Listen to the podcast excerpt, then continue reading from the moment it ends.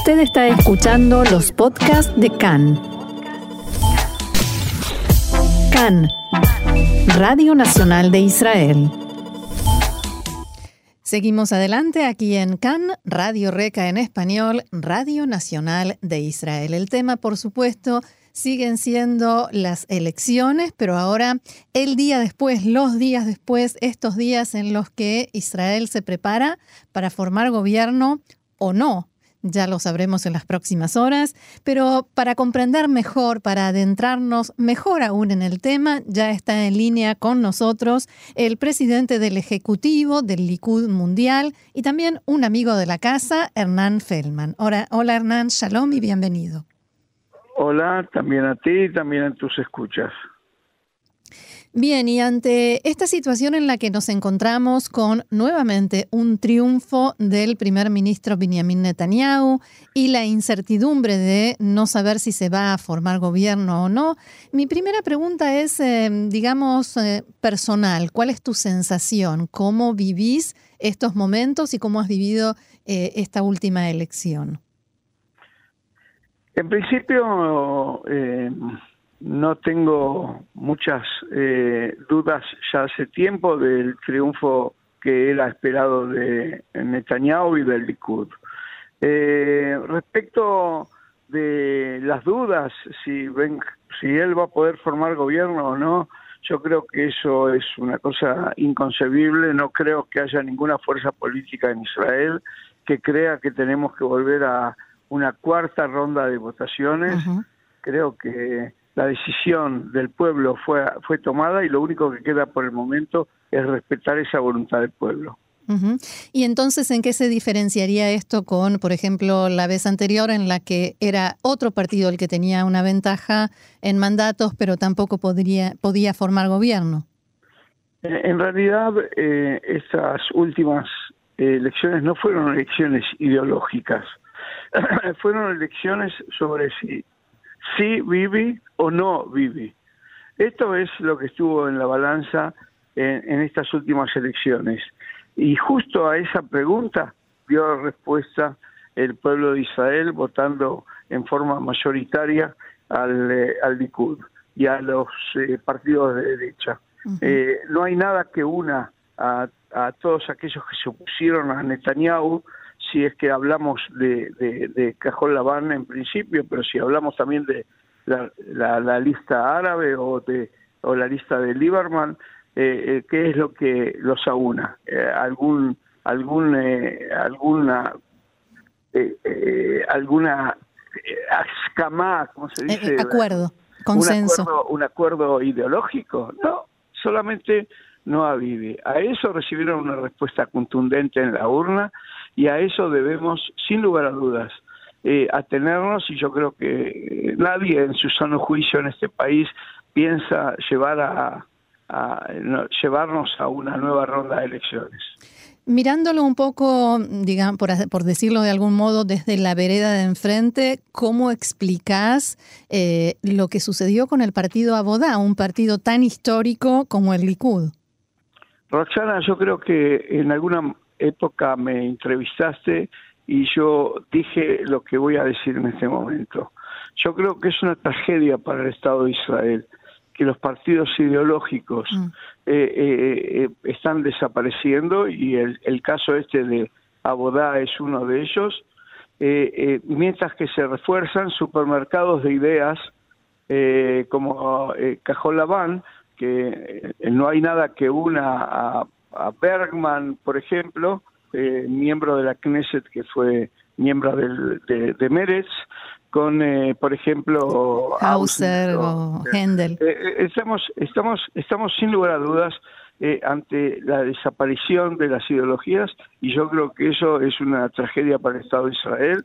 Creo que lo que debe estar en discusión en elecciones no si personal o no personal, sino que debe estar eh, en discusión qué es lo que esperamos para este país, también desde el punto de vista económico, del desarrollo de este país, desde el punto de vista social y desde el punto de vista de sus relaciones internacionales. ¿Te parece? Porque esta es mi impresión de que eh, el pueblo sí en realidad fue por, por la ideología, por lo menos en su mayoría, y y votó, digamos, más hacia los partidos que ofrecen algo claro. Uno puede estar de acuerdo o no, pero Jazz le ofrece algo claro, eh, el Likud también. O sea, los partidos que mostraron quiénes son, ¿son los que más eh, apoyo obtuvieron? Eh, en alguna medida, desde ya que sí, pero de otro punto de vista, todavía debemos ver que Cajol Laván eh, eh, recibió 32 mandatos, es mucho eso, para un partido que nadie sabe cuál sería la política que hubiese llevado adelante del gobierno. ¿Y cómo lo explicas? Eh, lo explico sencillamente por eh, la campaña tan agresiva que viene llevando la izquierda en Israel contra Netanyahu en los últimos años, que convirtió a muchos de los votantes en eh, en no eh, Netanyahu a cualquier precio, sin saber eh, debido a qué se produjo esa, esa polarización de los votantes. Pero sin lugar a dudas, estas últimas elecciones, las elecciones de hace dos días, dieron respuesta definitiva a esa pregunta. El pueblo de Israel quiere a Bibi Netanyahu al frente del gobierno y al Likud centralizando la coalición de gobierno. Hablabas de la campaña agresiva de la izquierda, eh, pero la campaña del Likud no pareció mucho menos agresiva, ¿no? Que Gantz eh, está desquiciado, que, eh, que las amantes de Gantz y, y, cosas que en realidad uno no espera que, se, mm, que se muestren en una campaña política. ¿Cómo viviste esto? Como los chicos. Siempre me pregunto quién empezó primero, pero esa es la parte graciosa de la respuesta. La, la respuesta seria, Roxana, es que eh, las campañas electorales lamentablemente no fomentan la amistad y la cooperación entre los partidos políticos. Pero no hay un límite. Eh, eh, yo lamento que se hayan pasado algunos límites, pero no debemos olvidar en los últimos años se ha hecho una campaña agresiva sin, sin terminar contra eh, Netanyahu, cuando toda la izquierda habla del respeto por la ley, la única ley que no quieren respetar es la que dice que Netanyahu puede seguir gobernando hasta que no haya un, eh, una decisión judicial al respecto. Eh, eh, increíble que aquellos que fomentan el respeto de la ley son los primeros que quieren falsearla. Lo que sucede es que lo que argumentan ellos es que el propio Netanyahu dijo, cuando el que estaba en su lugar era Olmert, que una persona en esa situación no está en condiciones de ocuparse del gobierno. Olmert fue acusado de recibir sobres con dinero. Soborno. Nunca Netanyahu fue acusado de recibir sobres con dinero. Soborno, no importa qué formato tiene el soborno, el soborno es soborno.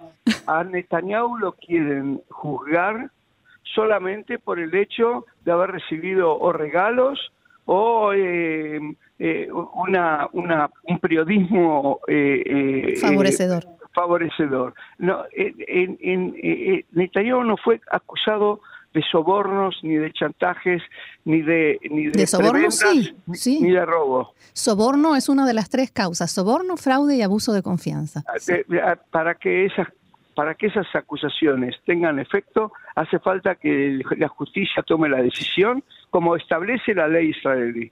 Por supuesto, pero vuelvo con mi pregunta, vuelvo con mi pregunta. Cuando Netanyahu le exigió a Olmert que se retire, Olmert ni siquiera estaba procesado por soborno, que es el mismo delito. ¿Cuál sería la diferencia? Estaba acusado de recibir sobres con dinero y fue condenado por recibir sobres con dinero, cosa que no fue jamás eh, eh, acusado Netanyahu. Bien, ahora pensemos en el eh, futuro, en el más adelante. Se forma gobierno dentro de unas horas, mañana o la semana próxima. ¿Por dónde tiene que empezar el próximo gobierno a trabajar y arreglar las cosas en este país? Yo creo que después de estas tres vueltas eleccionarias, lo que debe hacer el Estado de, Israel y su gobierno es tratar de unir eh, eh, los pedazos en los que la sociedad israelí fueron fue fue destrozada en estas en estas en estos procesos electorales. Creo que lo primero que hay que hacer es buscar la paz interna entre todos los israelíes, de izquierda, de derecha, y también la población árabe. No tengo ninguna duda al respecto que tienen que tenemos que encontrar alguna forma de eh, em, despertar el, el, amor por el, el, Estado de Israel, también por parte de judíos y por parte de no judíos, como un Estado democrático judío eh, que, que, que, tenga permanencia en el Medio Oriente.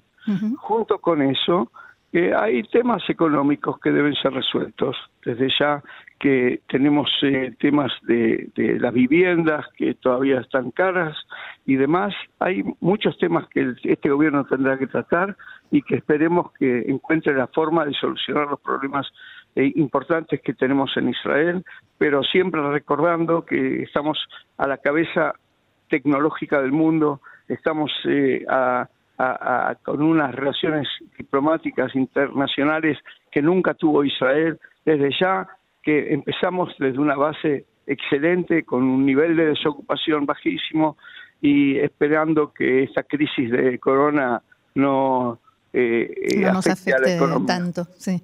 Em, si, si el primer ministro Netanyahu te pidiera consejo, eh, ¿cuál de sus políticas le aconsejarías seguir y cuál le aconsejarías cambiar?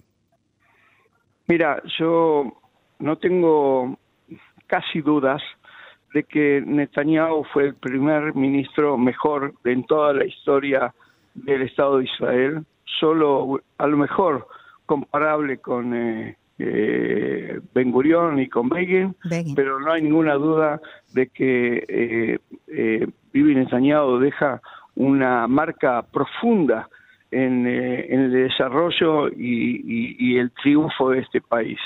De tal forma que no creo que nosotros tengamos que darle muchos consejos, yo creo que él sabe perfectamente lo que hay que hacer en este país. No hay otra persona capacitada en, el Estado de Israel para dirigir los destinos de este Estado como, como Netanyahu. ¿Y después de Netanyahu qué? Eh, tenemos muchas personas capacitadas en el Likud, tendremos que esperar unos años y desde ya que tenemos una un seleccionado de, de, políticos extraordinarios dentro del Likud y hay calificados para ser primeros ministros eh, muchos de ellos y sin lugar a dudas todos cada uno de ellos eh, con experiencia y con eh, conocimientos que eh, suben en muchísimo al, cúmulo de conocimientos que, por, ejemplo, ofrece Cajolabal. Vuelvo, si me permitís, a la cuestión personal, y por supuesto no tenés obligación de responder la pregunta, pero como persona del Likud, ideológica, convencida y, militante y participativo, ¿alguna vez pensaste en entrar eh, en la actividad política, la posibilidad de ser Haber Knesset, por ejemplo? No, la verdad que no. Yo tengo mi empresa y a pesar de toda la actividad pública que llevo adelante, también como vicepresidente del Keren Cayem, y presidente de la Comisión de, Finanzas del Keren Cayem, tengo muchas cosas para, eh, para desarrollar y para hacer en mi vida pública. Nunca pensé en eso. Tengo mi empresa, tengo una trabajo en ella eh, y nunca me dediqué a la política en forma profesional, de tal forma que eh, quiero seguir manteniéndome como el voluntario que ofrece su tiempo para mejorar este país. Nosotros necesitamos más legisladores hispanoparlantes para entrevistar. ¿Eso podría ser un criterio? ya, tenés unos cuantos. Escuché que Ginsburg entra como es, número nuestro, 32. Es nuestro próximo invitado en el programa. Le deseo mucho éxito en sus funciones. Bueno, y lo mismo para todos nosotros. De verdad que estas hayan sido las últimas elecciones hasta dentro de cuatro años. Me parece que este es el mejor deseo que eh, podemos expresarnos a nosotros mismos. Pero por último, me gustaría preguntarte eh, si te concedieran ahora un deseo para el Estado de Israel, ¿qué pedirías? Eh, pediría uno fortalecer el Estado de Israel y encaminarlo en el camino de la paz. Muy bien, Hernán Feldman, como siempre ha sido un gusto, presidente del Ejecutivo del Likud Mundial. Muchísimas gracias, por este diálogo con nosotros. Shalom. shalom.